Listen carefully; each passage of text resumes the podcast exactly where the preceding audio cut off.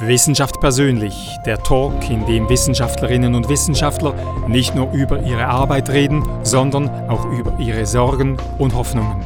Heute der beharrliche Kämpfer für Klimaschutz mit Reto Knutti, Klimaforscher an der ETH Zürich. Moderation Beat Glocker.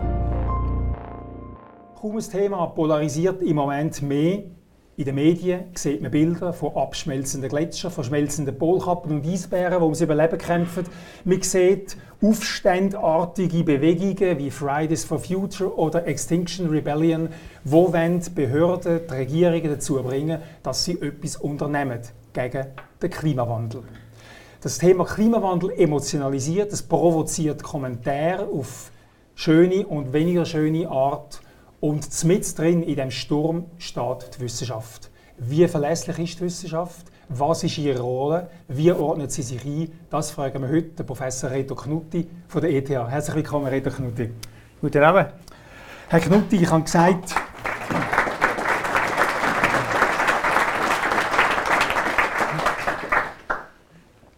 also, Sie sehen es, wir sind Full House. Wenn ich einen Blick in die Kulissen erlaube, wir haben noch bei keiner Ausgabe von Wissenschaft persönlich im Vorfeld so viele Reaktionen gehabt. Verschiedene Reaktionen. Jemand hat mir eine Studie geschickt und hat gesagt, fragen Sie Professor Knutti, was er zu dieser Studie meint.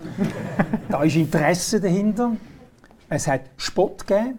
Ich sage den Namen, weil der Herr hat es mit seinem Namen auf Twitter gemacht. Das ist ein, ein Martin 40, der gefragt hat, wollte er nicht wie all die anderen 20 bis 25 Klimaalarmisten per Boot nach Chile an die Klimakonferenz und es ist eine Anfeindung gekommen. Thomas Binder, auch er ist mit seinem Namen im Internet immer präsent bei diesen Kommentaren. Fragen Sie den sogenannten Unabhängigen, wie er es mit seinem Gewissen vereinbart, für seinen Klimaaktivismus seinen auf Basis gefälschter Daten erworbenen Professorenhut nicht abzulegen und weshalb er sich nie kritischen Journalisten oder unabhängigen Wissenschaftlern stellt. Ja, das tönt so typischerweise, wie es eben tönt auf den sozialen Medien. Es gelten dort die üblichen Regeln von, von, vom Umgang nicht nicht, wie sie sonst gelten, aber es ist so äh, ein Spektrum, das geht von Datenfälschung zu äh, irgendwie finanziellen oder politischen Interessen, zu sich nicht der Kritik stellen. Also der Kritik kann man sich jederzeit stellen. Ich bin mit dem Roger Köppel von der Weltwoche Kaffee trinken und in dieser Woche kommt übrigens sogar ein längeres Porträt von mir in der Weltwoche. Also es ist mir durchaus äh, daran gelegen, dass alle eine Möglichkeit haben, mit mir zu diskutieren, solange das zeitlich ähm, zu vertreten ist. Bezüglich Datenfälschung, ähm, wir machen das seit Jahrzehnten, ich mache es selber seit 20 Jahren. Also alle von diesen Studien. Nein, nein. Selbstverständlich. Nein, alle Studien, die wir machen, die werden ja publiziert in Fachzeitschriften. Das ist ja genau der Punkt. Und die Daten, die kann man haben, die kann man anschauen. Das sind irgendwie 150 Studien, die ich gemacht habe. Es ist noch nicht eine wirklich kritisiert worden, dass man können sagen da ist etwas nicht sauber dran. Und wenn das mhm. etwas wäre, dann könnte das jemand ja machen. Offenbar ist es, es verhetzt doch einigermaßen. Über die Zuverlässigkeit der Daten möchte ich später noch genauer darauf eingehen. Zuerst mal eine Frage an Mensch Reto Knutti. Was macht das mit Ihnen, wenn Sie zum Teil unter der Gürtellinie angefindet werden in den sozialen Medien? Ja, am Anfang trifft einem das natürlich, weil wenn man einen Wissenschaftler treffen will, dann muss man ihn genau dort attackieren. Man sagt, er, er lügt, er ist unehrlich, er hat Daten gefälscht und so weiter. Das ist so ziemlich unsere höchste Integrität, dass wir eigentlich der Wahrheit verpflichtet sind. Aber mit der Zeit lernt man mit dem leben und weil man weiß, es geht eigentlich gar nicht um das, sondern es geht darum, dass die Leute keine fachlichen Argumente haben, dann schießen sie näher auf die mhm. Person. Antworten Sie auf solche Tweets? Im Normalfall nicht mehr, weil in den meisten Fällen ist so eine Diskussion nicht wirklich konstruktiv mhm. möglich. Also jetzt gehen wir mal ganz kritisch an den Klimawandel an, oder? Äh, es, es, gibt verschiedene Vorwürfe, die man Ihnen als Stellvertreter für die ganze Klimawissenschaft macht. Der ursprünglichste ist, es gibt keine Klimaerwärmung. Sobald wir etwas auf Higgs publizieren, kommt gewisse Leute, ich weiss, nehmen, tack, es gibt keine Klimaerwärmung. Ja gut, also den finde ich schon recht erstaunlich. Oder man kann ja schon mal in die Berge gehen und schauen, wo der Gletscher heute ist und wo er früher war. Und es wird jedem klar, dass irgendetwas passiert ist. Dann kann man über die Gründe diskutieren, aber dass wirklich nichts passiert ist, das ist extrem schwierig äh, zu behaupten. Oder? Aber Sie sagen auch, die Kritiker, im Mittelalter ist es schon wärmer gewesen, das mittelalterliche Klimaoptimum. Was machen wir so ein Geschrei heute? Es ist klar, dass das Klima sich verändert hat über die Zeit. Das steht hier niemand ab. Aber erstens ist die Frage, ist das ein regionales Phänomen gewesen, vielleicht an gewissen Orten in den Alpen, oder ist es ein globales Phänomen gewesen, wie es jetzt ist? Das ist etwas ganz anderes. Und das Zweite ist die Frage, was ist der Grund gewesen? Oder wenn der mhm. Grund dann höhere Sonnenaktivität war, ja vielleicht, dann ist auch das gar kein Problem. Aber heute ist es nicht das. Es wäre etwas so, wie wenn ich würde sagen, ja, also Rauchen ist nicht problematisch, weil die Leute ja früher auch schon gestorben. Ja, schon, aber...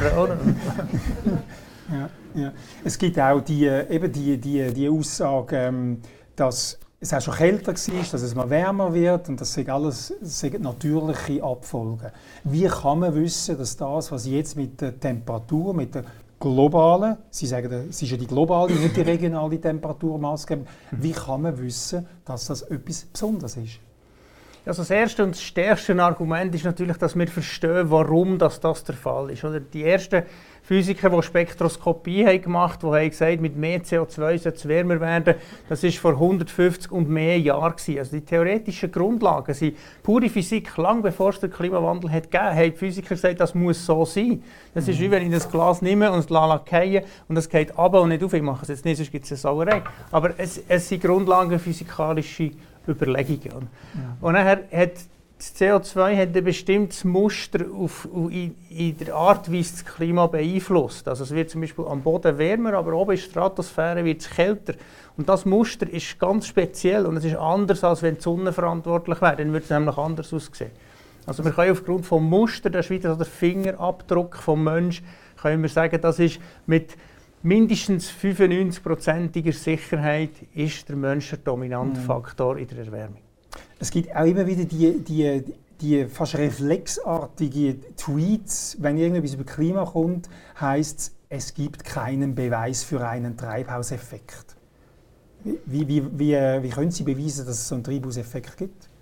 Ja, also im Labor kann man es natürlich problemlos CO2-Lüge heisst es dann auch. Im Labor oder? kann man das problemlos mhm. beweisen. Man kann CO2 in eine Röhre füllen und mit verschiedenen Wellenlängen in der Tür und schauen, was kommt hinten an. Ähm, in der realen Welt ist natürlich eins zu eins Beweis ist noch schwierig. Oder? Man kann nicht eine Parallelwelt aufbauen ohne Menschen und schauen, was wäre dort passiert. Also, mhm. Wir machen ein Experiment mit der ganzen Welt und das können wir nicht repetieren mit einem anderen Faktor.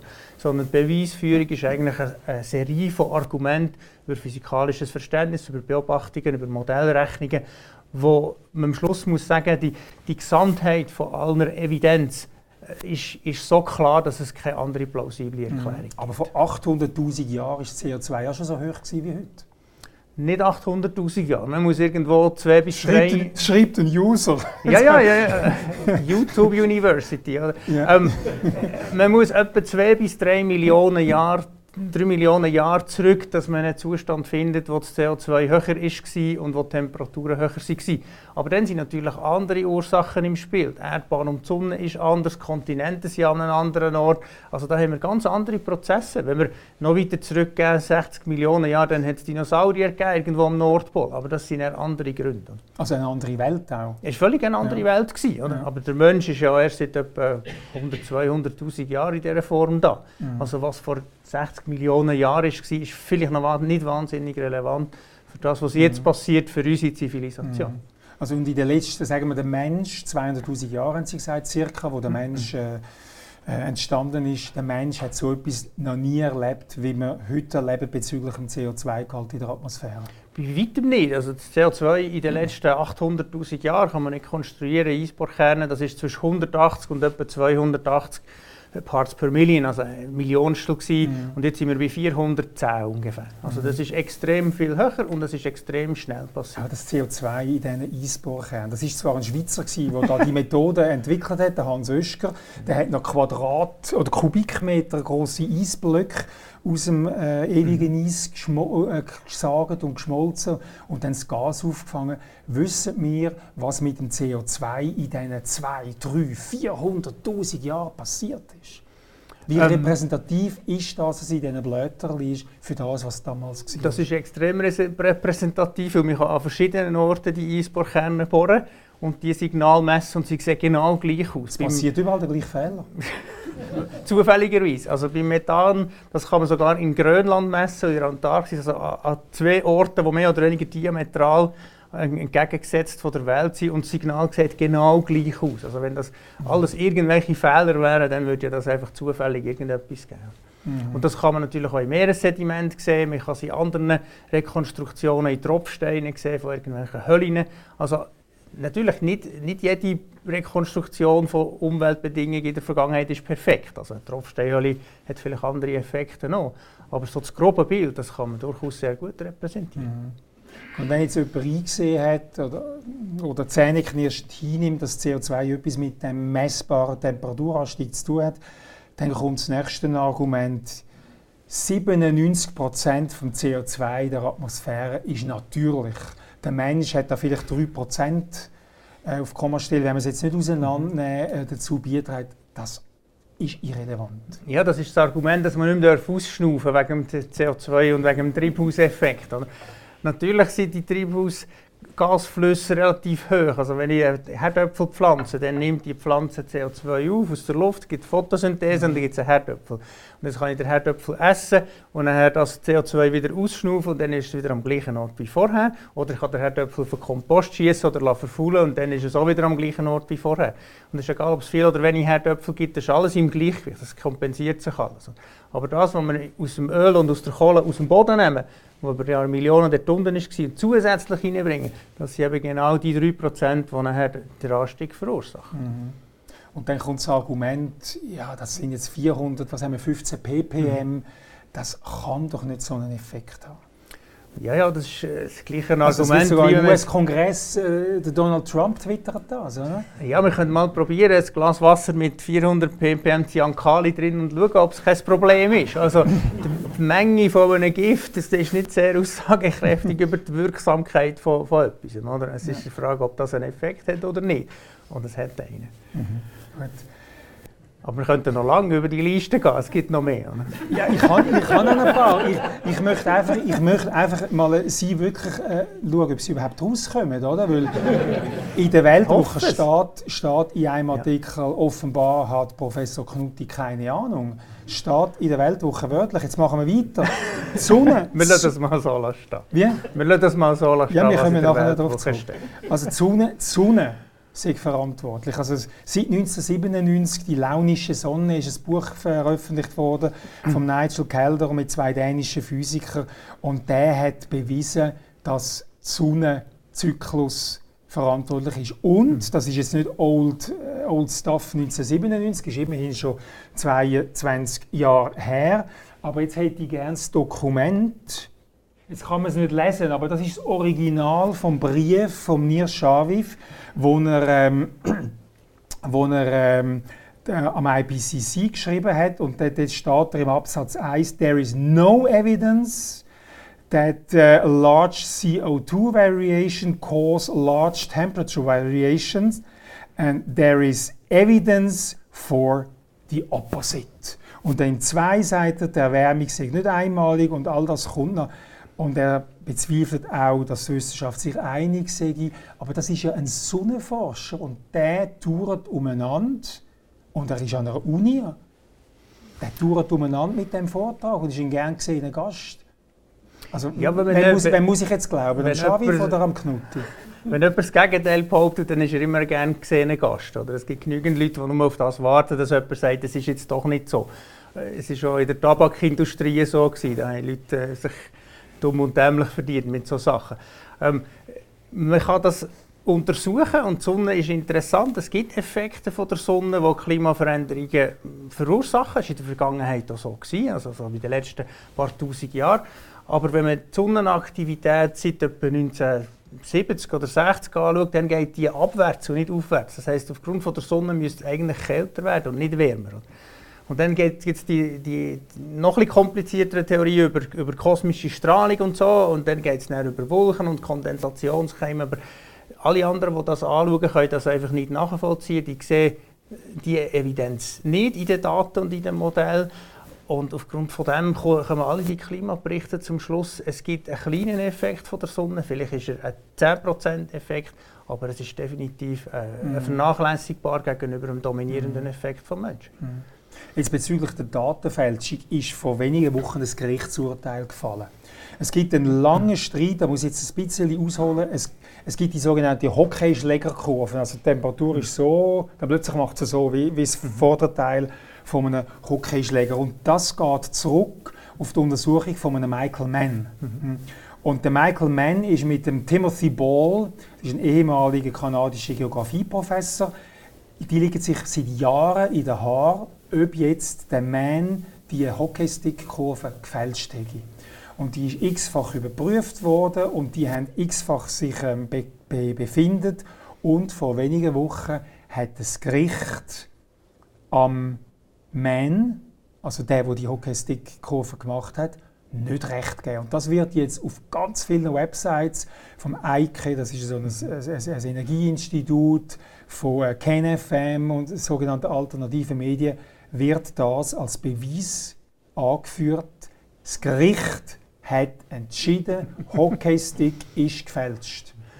Es wäre interessant, wenn das Gericht würde bestimmen ob die Wissenschaft recht hat oder nicht. Es ist so typisch, oder? Es, ist tatsächlich ein Gerichtsurteil gewesen, aber es ist überhaupt nicht darum gegangen, ob die Daten stimmen oder nicht, sondern es ist eine es war eine Klage über, wie sagt man dem, Verleumdung oder üble Nachrede oder was auch immer. Der eine hat dem anderen vorgeworfen, er hätte er ihn durch den Dreck gezogen oder was. Also es ist, es ist wie sagt man ein zivilrechtlicher Prozess mhm. gewesen. Es hat überhaupt nichts zu tun mit der Korrektheit von der Wissenschaft und mit den Daten. Aber das wird natürlich entsprechend wird das Gerichtsurteil hergezogen, um eine wissenschaftliche Sache zu mhm. begründen, wo es eigentlich gar nicht darum ist gegangen. Mhm. Reto Knutti, Klimaforscher von der ETH, ich lande noch nicht Glück, weil ich habe einen, einen, einen, einen sehr verlässlichen Informant auf Twitter. Er ist... Ja, nein, also... Nicht lachen. Der ist Kardiolog, also... der, der versteht etwas. Der hat mir gesagt, alle Medien auf der ganzen Welt berichten die Erwärmung in dort in der Schweiz, auf den Alpen, überall kann man sagen, die Erwärmung ist doppelt so hoch wie der globale Durchschnitt. Das geht doch nicht. Es können nicht alles doppelt so hoch wie der Durchschnitt sein. Das ist, tatsächlich Und das ist ein Beweis so, für die Fälschung. Das ist tatsächlich so, wenn man alle Orte anschauen würde, aber alle die Berichte die kommen von Orten über Land und das Land erwärmt sich mehr als der Ozean und der Ozean hat eine Wärmekapazität. Also es ist nicht als logisch, dass die meisten Orte auf dem Land sich mehr erwärmen als die über Ozean. Also es ist absolut trivial. In der Schweiz haben wir 2 Grad Erwärmung gegenüber weltweit etwa 1 Grad. Und an den meisten Orten über Land sind wir bei anderthalb oder so gegenüber 1 Grad. Also da wären alle Meeresmessungen eigentlich unter dem Durchschnitt genau. und alle Landmessungen Meer ist unter dem Durchschnitt, weil es ja. eben viel von der Wärme aufnimmt und das Land ist über dem Durchschnitt. Also ist es eigentlich, es, mhm. es, ist, nicht, es ist nicht alles gelogen, sondern es ist mhm. nicht alles Gut, aber der Kardiologe aus Wettingen lässt es nicht nach. er, er sagt, ja, in Australien ist es nicht so, also ist Ihre Erklärung falsch. In Australien ist die Erwärmung vom Land und vom Meer etwa gleich.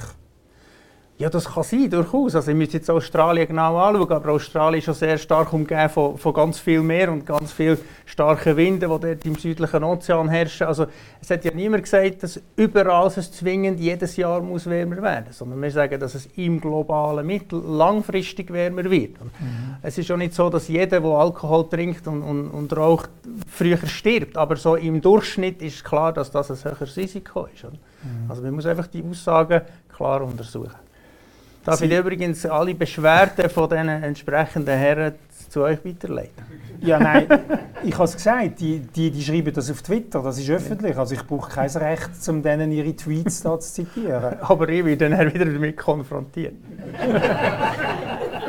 Gut, weiterleiten. Ich habe gewisse Herren auch schon blockiert, weil es einfach äh, weil es mir nichts bringt. Aber jetzt, äh, Reto Knutti, ähm, der Konsens, wo, wo die Wissenschaft immer äh, drauf pocht. 97 Prozent der Wissenschaft teilen die Meinung, dass der Mensch einen wesentlichen Anteil hätte am Klimawandel. Wie kommt man auf die 97 Prozent von was? Was ist das für eine Zahl? Es gibt verschiedene Studien, die haben geschaut, wie viele Publikationen äh, stimmen dem zu und welche, wie viele sagen Nein oder wie viele Leute sagen, es ist so oder nicht. Ich finde das Argument nicht ein besonders gutes Argument, weil wenn, wenn einer wirklich ein gutes Argument hat dagegen und das stimmt, dann lenkt im Prinzip einer. Es war früher in der Vergangenheit auch mal so gewesen, dass einer hat gesagt, ja vielleicht ist der nicht im Mittelpunkt. Aber ähm, man kommt natürlich an einen Punkt jetzt, wo, ich habe es vor kurzem nachgeschaut, wir haben etwa 250'000 wissenschaftliche Studien zum Thema Klimawandel und globale Erwärmung. Und die geben irgendwie ein Gesamtbild. Und wenn jetzt da einer kommt und sagt, äh, es stimmt nicht, dann muss er nicht ein Mord sagen, eine stimmt nicht, sondern dann muss er im Prinzip eine konsistente Erklärung haben, warum alle die anderen Hunderttausende nicht recht haben. Mhm. Und die Erklärung muss all das Ganze dann irgendwie einschließen. Aber die, also Stimme, die, Stimme werden, die Stimmen werden ja ignoriert, oder? Die werden vom Wissenschaftsbetrieb ausgeschaltet und, und, die kommen keine Fundings über, die werden abgeschmettert mit ihren Proposals. Das ist überhaupt nicht wahr. Der Nationalfonds der fördert jede Grundlagenforschung, die interessant ist. Er schreibt nicht vor, was das Resultat mhm. muss sein. Und ich sage immer, wenn jemand kommt und das Gegenteil beweist, dann kann er das morgen publizieren. Übermorgen hat er den Nobelpreis und er ist nicht nur ein Millionär, sondern wahrscheinlich Milliardär und man hat alle ein Problem weniger. Also wenn ich das könnte, dann würde ich es morgen machen, aber es ist leider nicht so einfach. Der letzte Beweis, ich gerne das Video. Ein einfaches Beispiel. Wie hoch ist der menschengemachte Anteil an der bisher beobachteten Erwärmung? Äh, der kürzliche IPCC-Spezialbericht zum 1,5 Grad-Ziel geht davon aus, dass die Erwärmung vollständig anthropogenen Ursprungs sei. Im Gegensatz hierzu räumt ein nahezu zeitgleich veröffentlichter Klimabericht der Schweiz die natürlichen Klimafaktoren deutlich mehr Raum ein, welche bis zur Hälfte der im Land beobachteten Erwärmung verursacht haben könnte. Ähnlich äußerte sich der bekannte Klimaforscher Mojib Latif 2012 in einem Zeitungsinterview. Also sogar ein Schweiz, das ist, ein, das ist der Professor Lüning, der mhm. vor dem äh, Umweltausschuss vom, vor dem Deutschen Bundestag als Experte angehört worden ist und er ist IPCC-Gutachter. Das kann jeder Gutachter sein. Das ist noch nicht unbedingt eine Qualifikation. Aber immerhin ist er vom Deutschen Bundestag, vom Umweltausschuss vorgeladen worden. Und er sagt sogar, die Schweiz hat einen Bericht, der zeigt, dass da nicht so viel menschgemachte Effekte ist. Ja, ja, wir haben ihn geschrieben, ich habe ihn mitgeschrieben. Es ist wieder ein typisches Beispiel, wo man zwei Aussagen ja. Mhm. gegeneinander stellt und sagt, die stimmen nicht, obwohl es eigentlich die gleiche Aussage ist. Wir haben eine Schätzung vom menschgemachten Beitrag. Die, ist, die beste Schätzung ist, es ist eigentlich alles. Aber die hat eine gewisse Unschärfe, oder? Vielleicht plus minus 20 Prozent. Das heißt, wenn man jetzt zwei Standardabweichungen nimmt, ist es dann noch ein bisschen mehr. Also kann ich sagen, es ist, mit, es ist wahrscheinlich 80 oder es ist extrem wahrscheinlich mindestens 50 oder es ist mit praktisch vollständiger Sicherheit mindestens 30 Prozent. Also wenn wir eine Verteilung haben, dann können wir immer eine Aussage machen über die Mitte oder können eine Aussage machen über, über den Rand. Mhm. also die beiden Aussagen sind völlig konsistent. Da weiß doch der Herr Lüning, oder? Ich nehme an, dass er es weiß, aber es gibt halt eben auch Leute, die bewusst Sachen missrepräsentieren, für eine bestimmte Argumentation zu stützen. Hey, der Knuti, das war ein Sprint, ich hätte gerne Musik. Alle unsere Gäste bringen einen Gegenstand, eine Musik und ein Bild mit. Das ist vom Reto Knuti. Ein bisschen lauter bitte, jetzt brauchen wir Sound.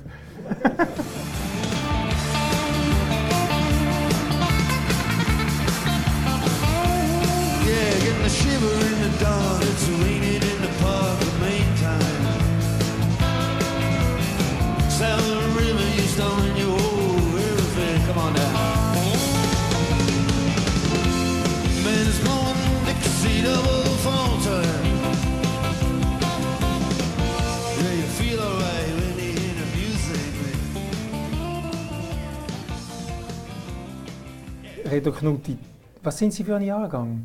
73. Gut, dann sind Sie fünf gewesen, wo der Song auf den Markt gekommen ist. ähm, was verbindet Sie mit dem Song? Es ist nicht spezifisch das, das Lied, sondern es ist, äh, ich glaube, es ist die Art von Musik. Wir haben vorher den Sprint durchgemacht, wo die Hektik und von allen Seiten schießt und jetzt kann man noch die Hunderte von E-Mails dazu nehmen und Presseanfragen und dann irgendwann muss man sagen, so jetzt muss man mal wieder runterfahren und sich irgendwie ein bisschen Boden haben. Und das ist die Art von Musik, die ich finde, das ist die Kraft und die Ruhe in dieser Musik, die finde ich faszinierend. Die mhm. hilft einem wieder so ein bisschen sagen, gut, also, es gibt noch anders als Twitter. Hm. Spielen Sie selber auch ein Instrument? Ich habe früher mal Klavier gespielt, aber ich habe es nicht so zu weit gebracht, mhm. ganz ehrlich gesagt. Mhm. Wie erholen Sie sich von dem Dauerbeschuss, wo Sie im Moment darunter stehen? Ja gut, es ist, es ist, vielleicht ist es Musik im Zug oder dann ist es natürlich die Familie oder dann gehe ich daheim Laub brechen oder irgend so. Mhm. Oder dann gehen wir in die Berge, das, ist, also das ist schon das, was ihm wieder ein bisschen bodenhaftig Sie sind ja ein Berner Oberländer. Und ja. Sie wohnen immer noch in der Region Bern. Ist es bewusst, dass Sie die ETH und Ihren Wohnort äh, äh, nicht, nicht, so bewusst. Ja. Äh, wir waren lange in Zürich und es hat mir in Zürich auch gut gefallen, aber irgendwann hat sie es einfach gleich wieder so ein bisschen näher an die Familie und die Wurzeln zurückgezogen. Mhm. Aber ich finde es beiden Orten sehr schön. Gehen wir nochmal ein bisschen in die Wissenschaft zurück. Ähm, die, die Argumente, die wir vorher gehört haben, die sind wirklich dauerpräsent, äh, vor allem auf dem Internet, auch in gewissen Zeitungen. Und die haben schon eine Wirkung. Äh, wenn man den, Globe, den European Social Survey nimmt, glauben oder sind der Ansicht, ich versuche das Wort Glauben eigentlich zu vermeiden, sind 97% der Schweizer der Ansicht, es gäbe eine Klimaerwärmung. Aber nur 44 sind der Ansicht, der Mensch sei dafür verantwortlich. Äh, das ist im krassen Gegensatz zu dem, was die Wissenschaft sagt. Also wirken solche Dauerbeschüsse, wie wir sie vorher gerade erlebt haben? Es kommt darauf an, wie man die Frage stellt. Ich glaube, dort spezifisch war es so, gewesen, dass ein grosser Teil gesagt hat, es ist zum Teil der Mensch, zum Teil die Natur. Oder? Also je nachdem, wie man die mhm. Frage stellt, ist es ein anders. Aber es ist natürlich schon so, dass äh, es gibt nicht eine sehr große Zahl von Leuten, die sehr prominent äh, skeptisch auftreten, aber sie sind zum Teil sehr laut und sie haben zum Teil sehr viel Zeit für Leserbriefe zu schreiben, für eben auf sozialen Medien aktiv zu sein. Und, mhm. und die Leute hören das natürlich und zum Teil ist vielleicht gar nicht so, dass sie an etwas glauben oder nicht glauben, sie sind einfach näher verwirrt. Oder? Wenn man jetzt nehmen die Tabakindustrie noch einmal auf, das ist Jahrzehnte gegangen, bis sich das irgendwie in den Köpfen hat durchgesetzt äh, was wirklich Sache ist. Und man, man mhm. könnte auch andere Sachen nehmen. Man könnte Masernimpfung nehmen und man könnte 5G, Handyantennen, äh, Gentech. Es gibt ganz viele Sachen, wo die wissenschaftlichen Fakten eigentlich sehr klar bis extrem klar sind, aber die Öffentlichkeit ist immer noch irgendwie verwirrt. Entweder weil sie nicht lesen oder weil sie verschiedene Sachen hören. Und das ist natürlich auch nicht immer sehr einfach einzuschätzen. Mhm. Jetzt aber, Sie haben ähm, äh, Tabak erwähnt. Dort ist ja dann irgendwann das, äh, der, der, Widerstand und auch die aktive äh, Einflussnahme von der Tabakindustrie sind bröckelt. Die Wissenschaft hat sich durchgesetzt. Jetzt, Klimaveränderung wird seit über 30 Jahre diskutiert. Oder? 1992 ist, ist, der, ist der erste äh, Welt ähm, äh, Earth Summit mhm. in Rio de Janeiro. Aber der Widerstand, der bröckelt nicht. Der Widerstand wird jetzt immer heftiger. Also gerade das gegenteilige Muster, oder? Nicht bröckelnder Widerstand, sondern stärkerer Widerstand, je länger man darüber diskutiert ich bin nicht ganz verstanden. Ich glaube, der Widerstand, also im Sinne von, dass die Leute nicht daran glauben, was eigentlich die Fakten sind, der, der nimmt ab. Mhm. Es gibt immer mehr Leute, die sagen, ja, es ist klar, was die Fakten sind.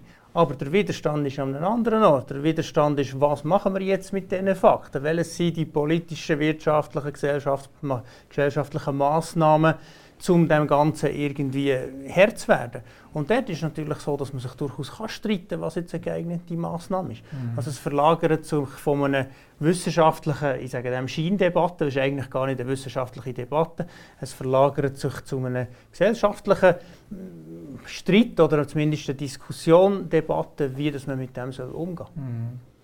Ich möchte noch, bevor wir auf Massnahmen kommen, noch zu dieser Scheindebatte, die Sie, die Sie erwähnen. Wieder ein User hat mir im Vorfeld von unserem Talk eine riesige Liste geschickt von Manifest, Appell, Aufrufen, wo von zum Teil Tausenden von Wissenschaftlern unterschrieben worden ist, wo sie an Ban Ki-moon, an, an Barack Obama, an, an, an ähm, wer auch immer geschickt haben als IPCC, die sagen, hey, wir sind nicht einverstanden, was da die Wissenschaftler, die Klimawissenschaftler diskutiert bezüglich dem Klimaveränderung, wir sind nicht einverstanden. Also Heidelberger Manifest, 4000 mhm. Wissenschaftler, 72 Nobelpreisträger, äh, Leipziger Manifest 1985, 80 Naturwissenschaftler, 25 Meteorologen, Dann ähm, die Oregon-Petition im Jahr 2008, 31.000 Unterzeichner, 9'000 haben äh, eine Dissertation gehabt. Ähm, ist nicht so viel, aber äh, es, sind, es sind Zahlen, die schon noch beeindruckend sind. Was sind denn das für Leute? Also erstens sind Teile von diesen Sachen relativ alt. Zum Teil sind sie 10, zum Teil fast 85, 20 Jahre. 85, ja. Ähm, vor 20 Jahren haben wir noch nicht so viel gewusst. Das Zweite ist, wenn man schaut, was die Leute sind, dann sind das alles Mögliche. Das sind von Ökonomen bis Ärzte, bis Wirtschaftler, bis Politiker. Die wenigsten haben eine fachliche Ausbildung oder haben aktiv Wissenschaft gemacht in diesem Gebiet. Oder? Aber wenn ich einen Herzfehler habe, dann gehe ich ja nicht zum Zahnarzt. Ja, dann gehen Sie Wettingen. Äh, Lassen wir jetzt das. Nein, man muss ja schon schauen, was haben die Leute eigentlich für eine Ausbildung und was haben sie, was haben sie vorzuweisen. Und das Dritte ist natürlich, es gibt ganz viele Kreise, die das einfach nicht gerne sehen. Die haben nicht das Problem eigentlich mit dem Klimawandel, sondern sie haben eben ein Problem mit den gesellschaftlichen Massnahmen drauf. Sie sehen entweder ihre persönliche Ideologie und ihre Werte in Gefahr oder sie sehen ihr Geschäftsmodell in Gefahr aus der fossilen Industrie. Sie haben irgendwelche Interessen, wo sie finden, die Welt, wie sie so ist, so wie sie heute ist, sollte so bleiben. Oder? Mhm. Und das, man sieht das auch in der fossilen Industrie. Die hat sie über Jahrzehnte kann man nachweisen, dass sie hat massiv Geld investiert, um den Status quo, den Zustand aufrechterhalten, weil das ihnen nützt. Und von denen gibt es natürlich relativ viele, die mit dem heutigen Zustand relativ gut leben. Mhm. Gut, es gibt auch die Schlauen wie BP, die jetzt auch mindestens auf, auf Solarenergie setzt wie auf fossile Energie. Ja, ja, ja aber sie machen beides. Oder? Ja. Sie setzen auf neue Technologie und gleichzeitig probieren sie die alten auszupressen, bis die Zitrone nicht mehr hergibt. Oder? Also sie wehren sich gleichzeitig gegen Regeln, die das Alte würden verändern würden. Mhm. Ähm, es, ist nicht, es ist nicht erstaunlich, dass das vielen Leuten einfach nicht in ihr Weltbild hineinpasst und darum, darum schießen sie so aus allen Rohren. Mhm. Und sie schießen manchmal auch auf zum Beispiel Greta Thunberg. Dass die junge Frau, äh, ich sage jetzt bewusst nicht Mädchen, weil das machen die, die eben auf sie schiessen, dass die junge Frau über sich eine Gala muss, das ist ja auch ja, es Heftig, projiziert ja. sich dann auch nicht mehr auf die Fakten, sondern es projiziert sich dann auch auf Personen. Das geht mhm. ja uns auch so. Also es kommen dann, es kommen dann persönliche Anschuldigungen von Betrug, von, von Finanzmissbrauch, von allem Möglichen, mhm. von Unehrlichkeit. Also, äh, in Amerika sagen sie Shoot the Messenger, also wenn man, wenn man zielt auf die Person, wenn man keine fachlichen Argumente mehr hat. Mhm. Aber das ist eigentlich ein relativ klares Zeichen, dass dass es schon lange nicht mehr um die fachlichen Diskussionen geht. Oder? Sie haben in einem Artikel, wo, ich, wo Sie in einer Zeitung als Gastautor geschrieben haben, Sie gesagt, es gibt fünf Stadien von, äh, mit, mit unangenehmen äh, Fakten umzugehen. Können Sie die fünf Stadien äh, nochmal rekapitulieren? Ja, das habe ich schon mehr geschrieben, aber schon unter anderem in meinem Kommentar in der Weltwoche gewesen, oder die fünf Stufen der Verneinung. Und, und das ist im Wesentlichen zuerst sagt man, ja, das gibt es gar nicht. Oder? Und zweitens, wenn das nicht funktioniert, sagt man, ich bin nicht schuld dran oder es ist nicht so schlimm. Drittens, viertens, es gibt andere Sachen, die wichtiger sind. Und fünftens, ähm, es ist eh verloren. Und ich illustriere das manchmal mit dem, mit dem Arzt, der sagt, schaut, Herr Glocker, äh, das stimmt jetzt nicht, aber der sitzt dick oder der trinkt zu viel Alkohol. Oder? Stimmt auch nicht. Stimmt auch nicht, aber ich, das ist so das typische Phänomen. Oder? Dann müssen wir eigentlich sagen, ja, Herr Doktor, der hat recht. Oder? Aber was ist die natürliche Reaktion? Und es ist, es ist völlig natürlich, dass man sagt, aber ich bin doch gar nicht dick. Oder? Und wenn ja, wenn doch, dann muss man sagen, dann kommt das Argument, ja, aber es ist Veranlagung, halt schwere Knochen. Und wenn das nicht funktioniert, dann sagen ja, aber vielleicht ist es ja nicht so schlimm. Ich bin doch, oder die Auswirkungen vom Dicksein sind nicht so das Problem. Wenn das auch nicht funktioniert, dann sagen wir, ja, ich habe schon alles probiert mit der Diät und ich habe halt Stress und was auch immer. Also man wägt es ab gegen andere. Oder man sagt, der Nachbar ist noch dicker, das ist auch noch ein Argument. Und wenn das auch nicht funktioniert, dann sagt man, dann lassen wir es halt einfach, es ist eh verloren.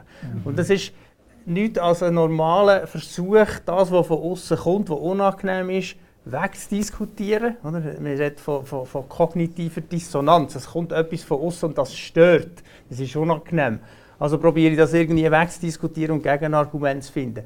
Obwohl eigentlich müsste ich sagen, ja, ihr habt recht und ich muss meine fundamentale Anschauung, meine Ideologie, mm. vielleicht meine Weltauffassung mm. überdenken. Aber das ist natürlich hart. Wir hatten auf diesem Stuhl mal eine Ärztin, die Homöopathin war.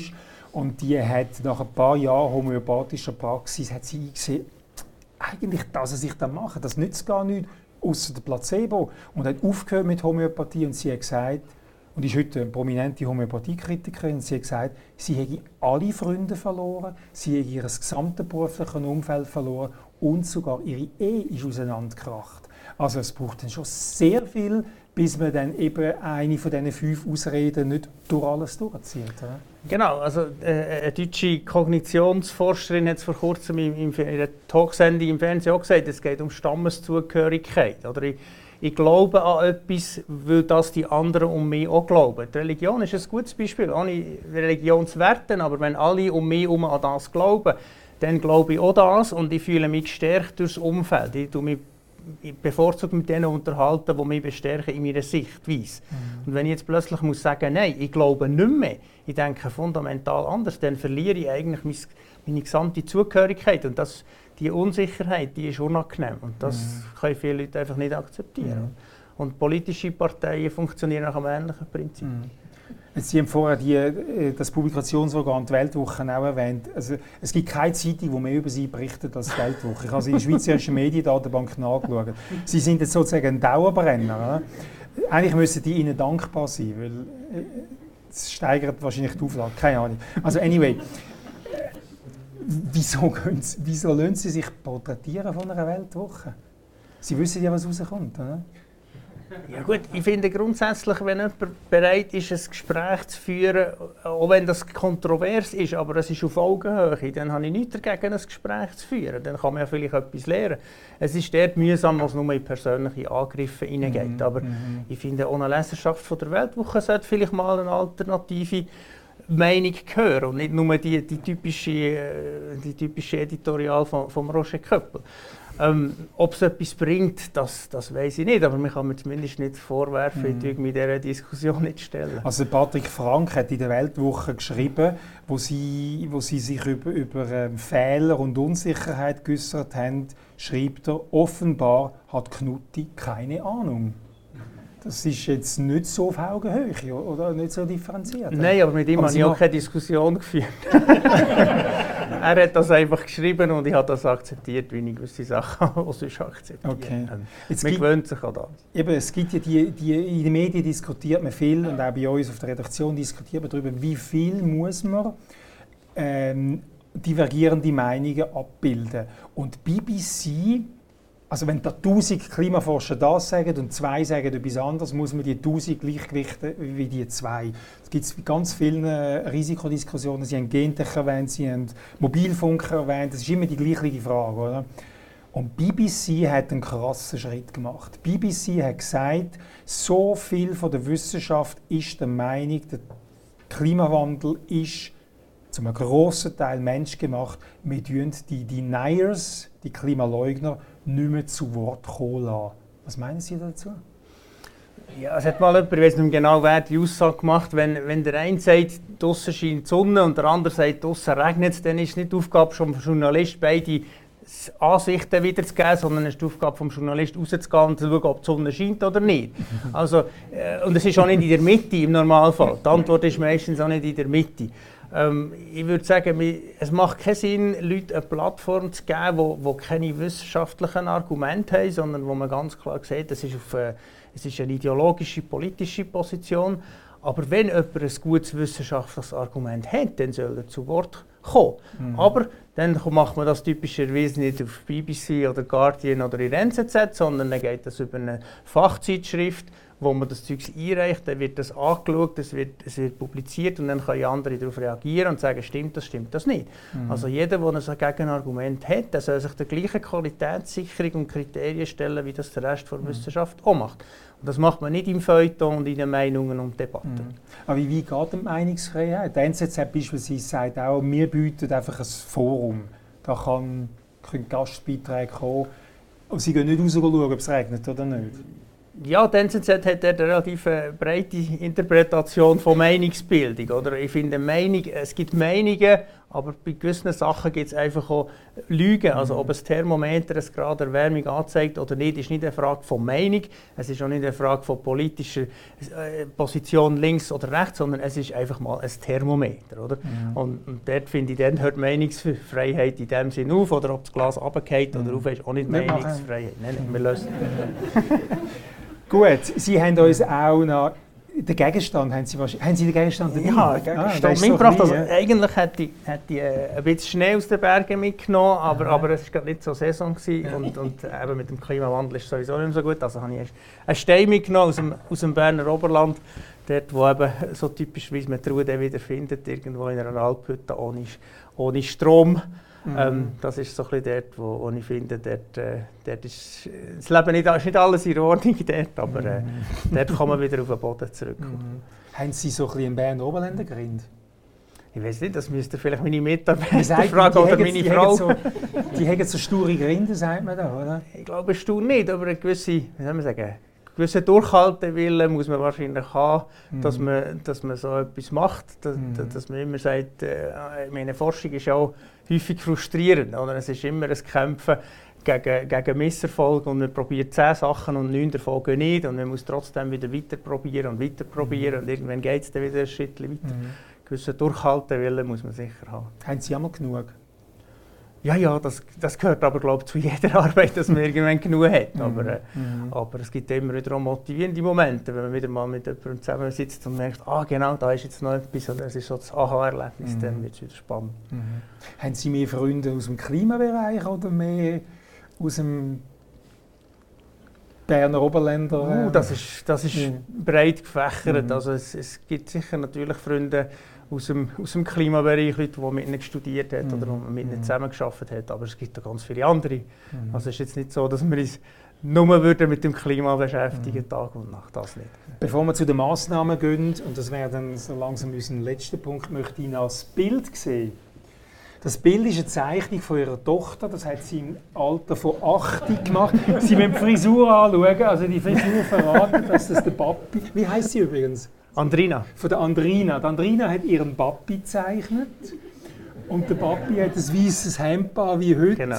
steht dort und macht bla bla bla bla bla.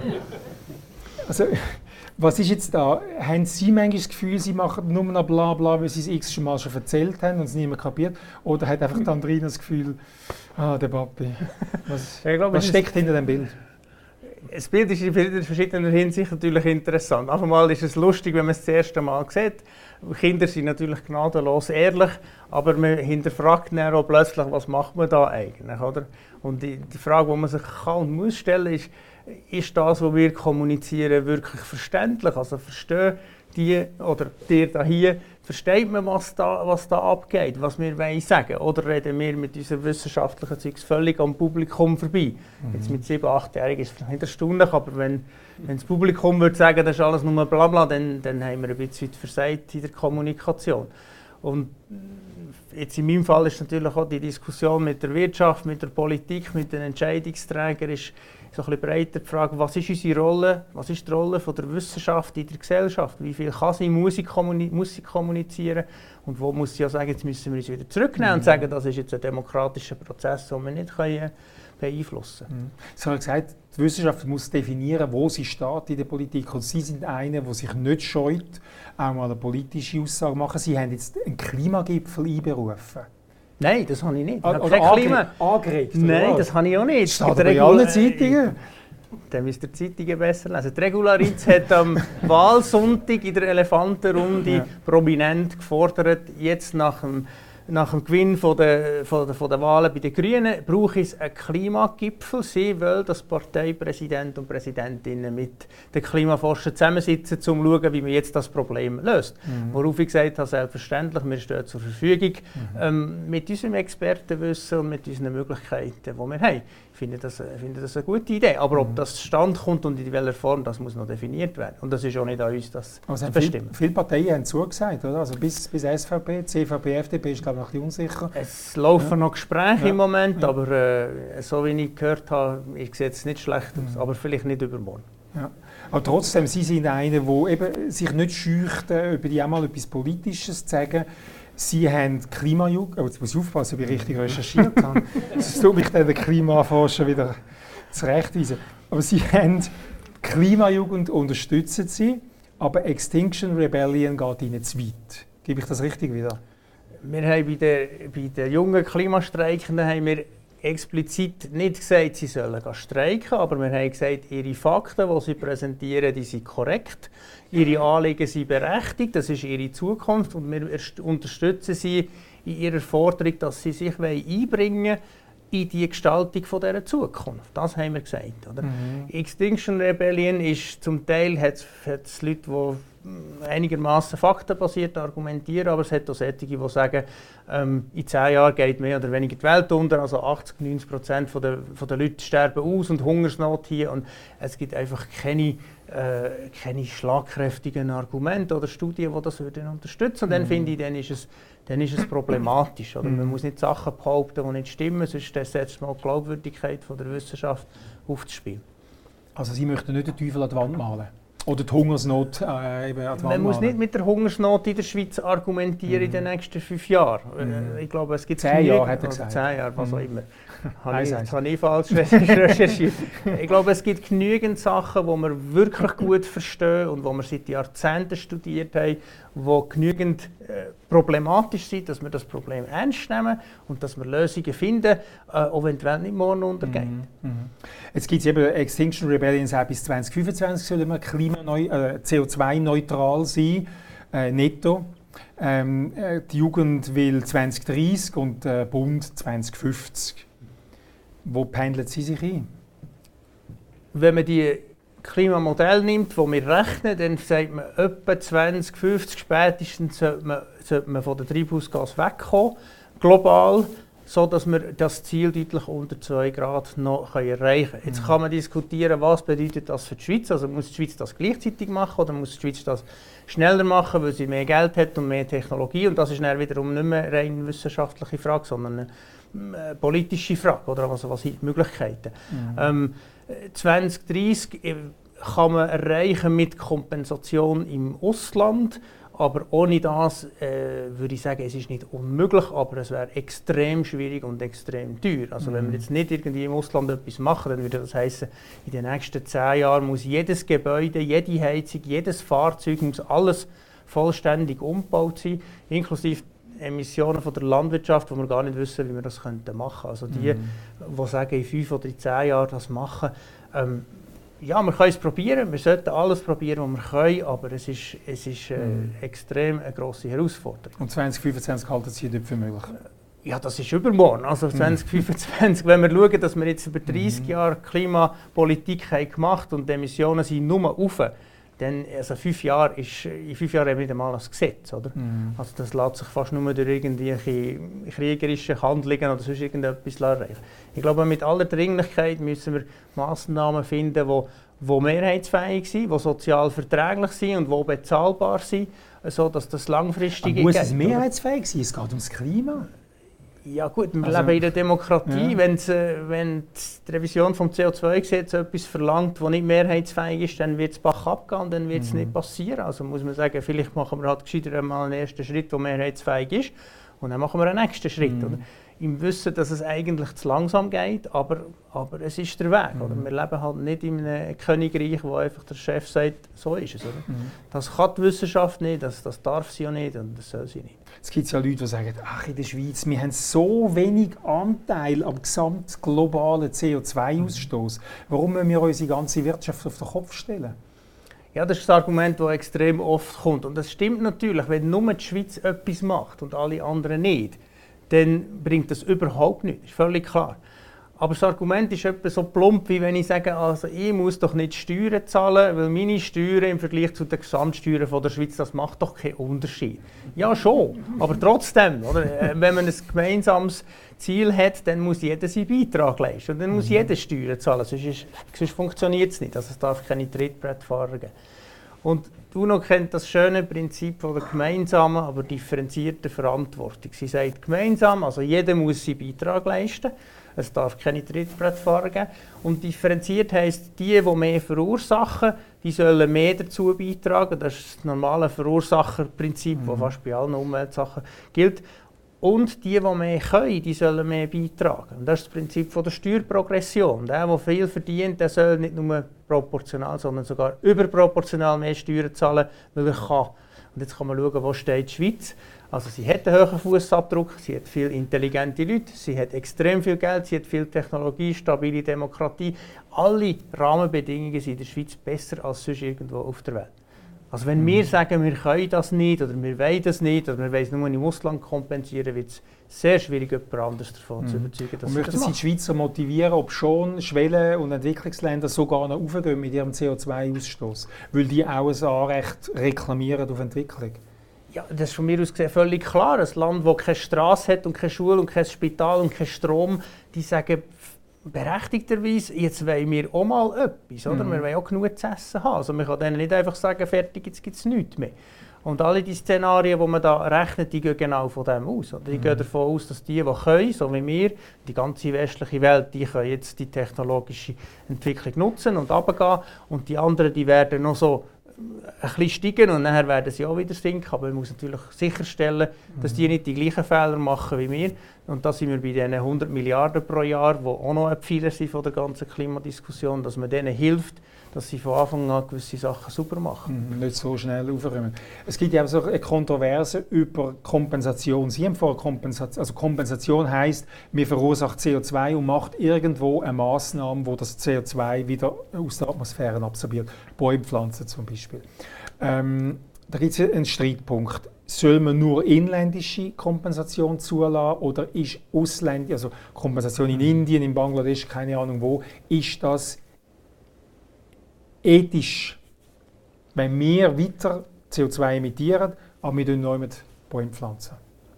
Oder es gibt zwei Aspekte, Klima oder Ethik.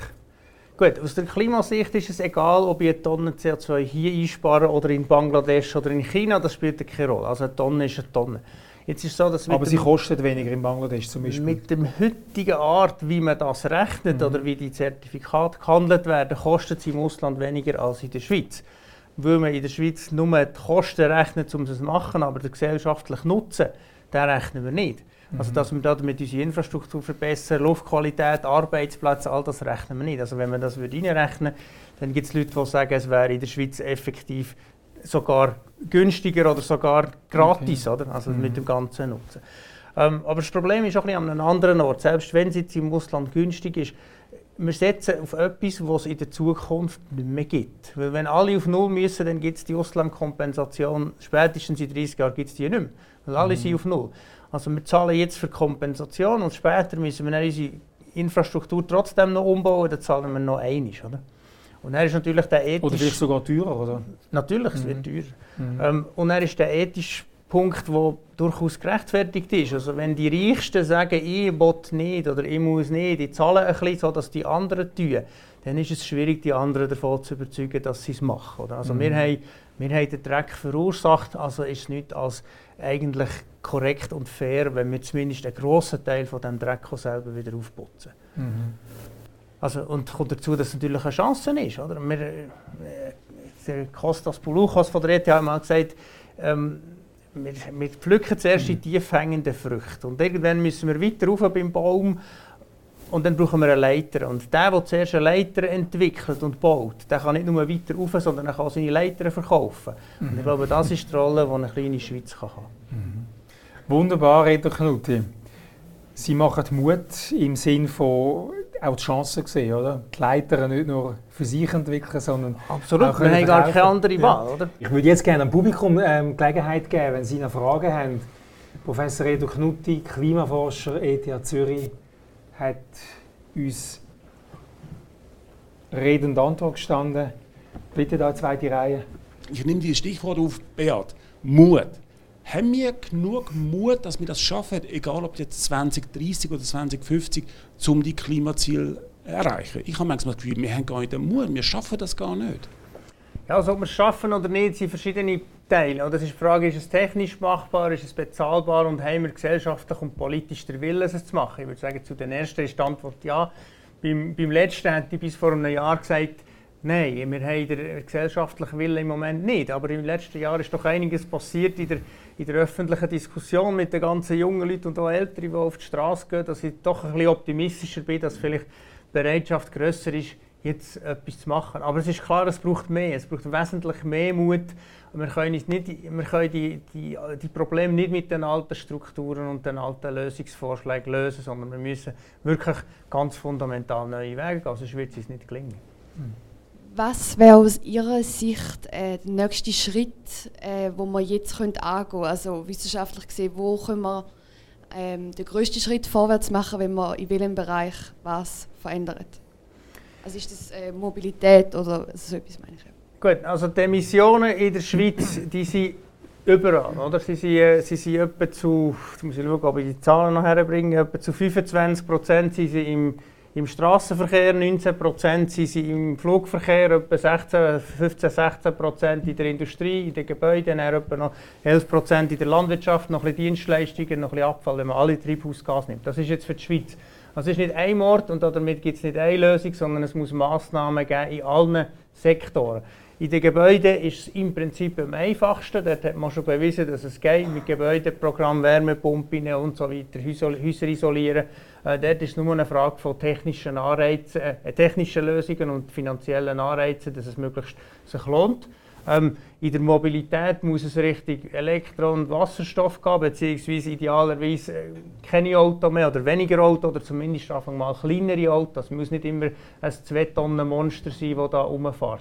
Bei den, bei den Flugreisen, das ist in der Schweiz relativ hoch Anteil und der steigt immer noch mit 5% pro Jahr, trotz Flugscham-Diskussion. Mhm. Und dort gibt es im Moment keine technischen Möglichkeiten praktisch. Ähm, dort gibt es einfach nur eins. Wir müssen uns überlegen, muss man wirklich einfach zwei, drei, vier Mal im Jahr um die Welt fliegen?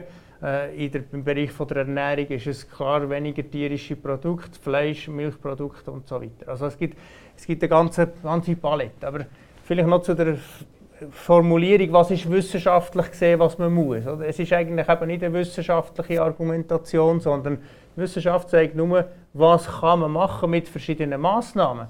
Aber ob man jetzt eine Lenkungsabgabe macht oder ein Verbot oder eine Steuer oder eine Subvention und in welcher Form dass man das ausgestaltet, dass das fair ist, das ist eigentlich eine politisch-gesellschaftliche Entscheidung, die die Demokratie als Ganzes muss fällen muss. Wir haben jetzt von der Forschung gehört, was in der Vergangenheit geforscht ist und die Resultate vorliegen. Aber wo denken ihr, dass in nächster Zukunft die grössten Erfolge in der Forschung werden kommen, die uns werden unterstützen, auch die Ziele zu erreichen? Geht es in der CO2-Bindung oder, oder wo, kommen die nächsten, wo würden ihr die nächsten Erfolge in der Forschung erwarten? Es gibt ganz viele Bereiche, wo, wo es Forschung braucht und wo die Forschung etwas kann, kann beitragen kann. Also es ist einerseits im Bereich von von der Effizienz, also von der simplen Glühbirne, die weniger Strom braucht, zum Motor, der besser funktioniert, die ganze Energieversorgung, also erneuerbare Energie, äh, intelligente Netze, die das Ganze steuern. Da gibt es riesige Herausforderungen, wie wir mit den schwankenden äh, Nachfragen und Produktionen umgehen. Es ist im Bereich von der CO2-Bindung jetzt interessante Projekt, dass man CO2 probiert aus der Luft direkt zu nehmen und in den Boden zu pumpen. Ist im Prinzip machbar, kostet einfach noch zu viel und ist nicht in grossen Mengen verfügbar. Aber das wäre so quasi die Lebensversicherung für die Emissionen, die sich sonst nicht vermeiden lassen. Im Bereich von der Anpassung ist Szenarien für, für kleine Räume, also für die Schweiz zum Beispiel. Also wenn ich jetzt möchte wissen, lohnt sich in Davos noch eine Beschneiungsanlage im Südosthang, dann können wir das im Moment schlecht beantworten, weil einfach die räumliche Genauigkeit noch nicht da ist. Also wir arbeiten dort an der Klimainformation, sodass auch die, die ein Haus bauen oder eine Abwasserleitung machen, das quasi zukunftsklimaresistent können, können planen Also es ist ein ganzes Spektrum von Sachen, die da können beitragen aber die Forschung allein wird es nicht richten. Wenn der gesellschaftliche Wille nicht da ist zu der Veränderung, dann längt es nicht. Ja, meine Damen und Herren, ich möchte Sie nicht über Gebühr vom Apero abhalten. Redo Knut, ich danke ganz herzlich für die äh, spannenden Einblick, für die äh, Ausführungen. Ich glaube, das ist ein schöner Applaus wert von unserem Publikum auch.